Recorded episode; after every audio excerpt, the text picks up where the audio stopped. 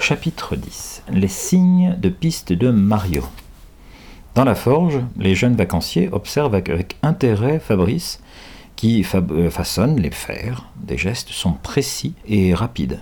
C'est un plaisir de le regarder travailler. Vous écoutiez des histoires de Monsieur Baudry? questionne le jeune homme. Quand il était jeune, il était bien plus adroit que moi. Là, euh, c'est le dernier fer. Reste tranquille, marquise. Les cinq enfants prennent bientôt le chemin du retour. La matinée est délicieuse et des boutons d'or fleurissent les talus le long de la route. Que c'est joli, s'émerveille Annie, en cueillant deux ou trois fleurs pour les épingler sur son pull. Les bijoutiers ne peuvent rien faire de plus beau. Ah, quelle drôle d'histoire nous a raconté ce vieillard, estime François. Ah, je n'ai plus du tout envie d'aller dans la lande, confie sa sœur. Poule mouillée, rit Claude. Ah, tout ça, c'est si vieux. Je me demande si les gitans qu'on a vus pensent encore à ces événements. Ce sont peut-être leurs grands-parents qui ont été mêlés à l'affaire des Barthes. On pourrait quand même essayer de les rejoindre, suggère Charlie. On verra si on parvient à déchiffrer les, signes, que Mario a promis de, laisser. Excellente idée, approuve Mick. On ira cet après-midi. Dites, euh, il est quelle heure? On ne serait pas un peu en retard pour le déjeuner? Ils consultent leur montre. Ah oui, on est en retard, confirme Annie. Tant pis, déclare sa cousine. Je parie que Madame Girard a laissé notre part au chaud. La jeune fille ne se trompe pas. Le poulet rôti est d'autant plus succulent qu'il a longtemps tourné sur sa broche. Des pommes de terre sautées et une tarte aux abricots complètent le repas. Les enfants, vous ferez la vaisselle, annonce leur hôtesse.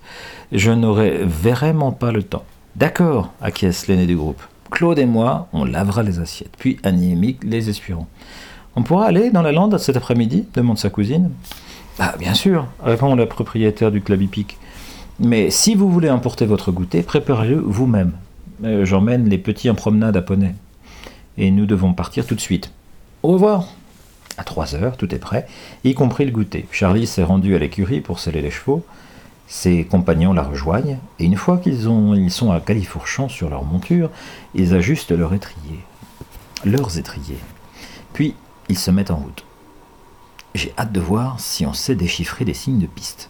Lance Claude. Dago, ne cours pas après tous les lapins qui, qui traversent le chemin. Je te préviens, on ne t'attendra pas. Et ils se rendent d'abord à l'emplacement où la tente de Mario était plantée la veille. De là, ils suivent la marque des pneus sur le sol. Cinq caravanes et un camion ne se déplacent pas sans laisser des traces de leur passage. On dirait qu'ils sont arrêtés ici, annonce Mick en montrant quelques touffes d'herbe brûlées. C'est sûrement là que les gitans ont posé leur réchaud. On trouvera bientôt un message. C'est un quoi, réchaud? Un réchaud, c'est un, euh, quelque chose qui permet de réchauffer les, les, plats. Et c'est souvent avec une bouteille de gaz et un bec spécial pour faire les flammes. Ok. Et hum, on trouvera bientôt un message. C'est Annie qui le découvre. Regardez, derrière cet arbre, crie-t-elle, à l'abri du vent. Et ils mettent pied à terre et se regroupent autour de la fillette.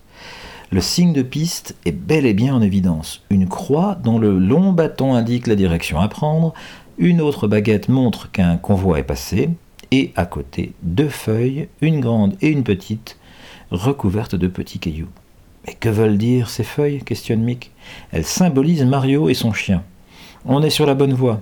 Et ils remontent à cheval et partent. D'autres messages les guident. Une seule fois, ils hésitent sur la direction à suivre, ils font enfin halte sous deux arbres isolés.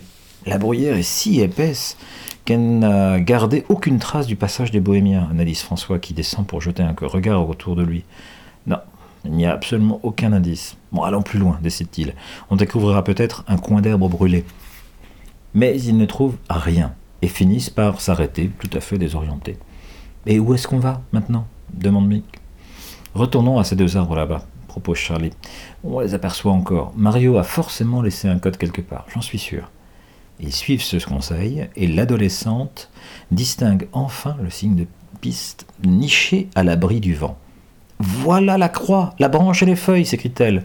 Regardez le bâton, le long bâton de la croix est tourné du côté de l'est, et nous, on allait vers le nord. On ne risquait pas d'atteindre le but. Il change de direction et bientôt il relève des traces de passage des gitans. Des rameaux arrachés au buisson, une ornière creusée dans le sol. On est sur la bonne voie, confirme Mick. Heureusement, on ne s'est pas découragé. Après avoir cheminé pendant deux heures, ils se sentent l'estomac dans les talons et s'asseyent pour goûter à l'ombre d'un bouleau qui abrite des primes verts. Dagobert hésite un moment. Ira-t-il à la chasse au lapin ou restera-t-il pour partager les provisions de ses amis? Incapable de faire le choix, hmm, il court quelques minutes après euh, un gibier imaginaire et revient mendier une tartine. Est-ce qu'il existe une seule chose que ce chien ne mange pas? Se désespère Charlie. Aujourd'hui, on a du pain beurré, du saucisson, du gruyère, du chocolat. Finalement, c'est lui qui avale tout. À t'entendre, Charlotte, on croirait que Dag est un glouton, intervient Claude, vexé. Personne ne te demande de lui donner ta part, je suis là pour le nourrir. Bah t'énerve pas, chuchote Mick à son oreille. Bah, je voulais pas te blesser, excuse, s'excuse Charlie en riant.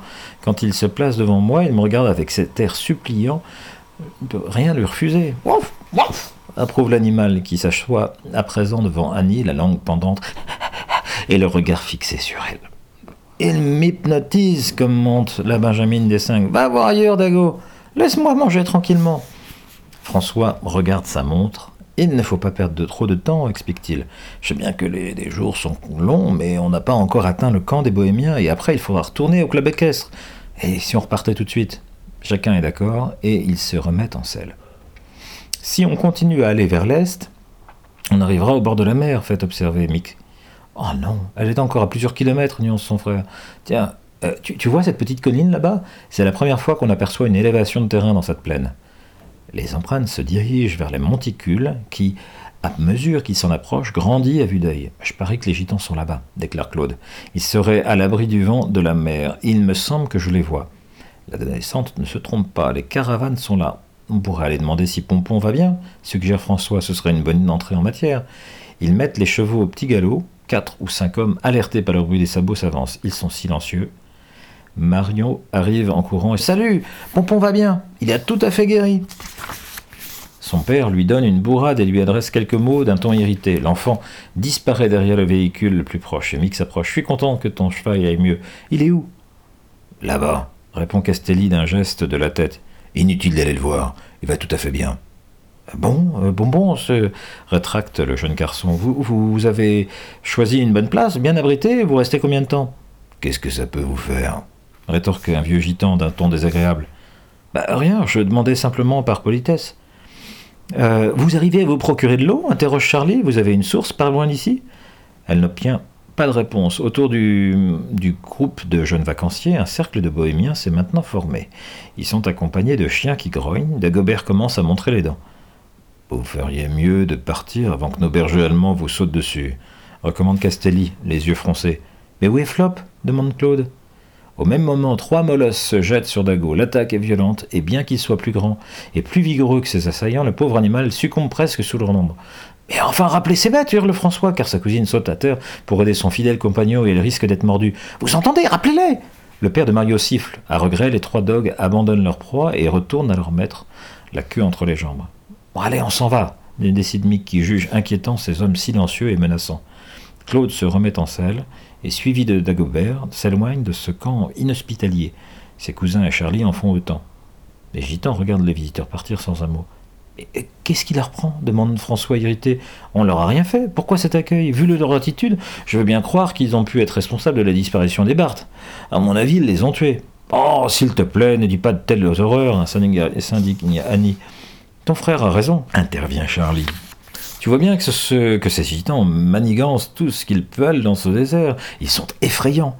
Bah, ils croyaient seulement qu'on venait les espionner, moderne Mick. C'est tout. Mais ce pauvre Mario, je le plains de tout mon cœur. On n'a même pas pu lui dire qu'on avait utilisé ces signes de piste, se désole la jeune fille. Mais après tout, il ne nous a menés à rien, même pas à une aventure. Hum, hum. Est-ce bien vrai? Les cinq s'interrogent du regard, mais ils n'en sont pas si sûrs.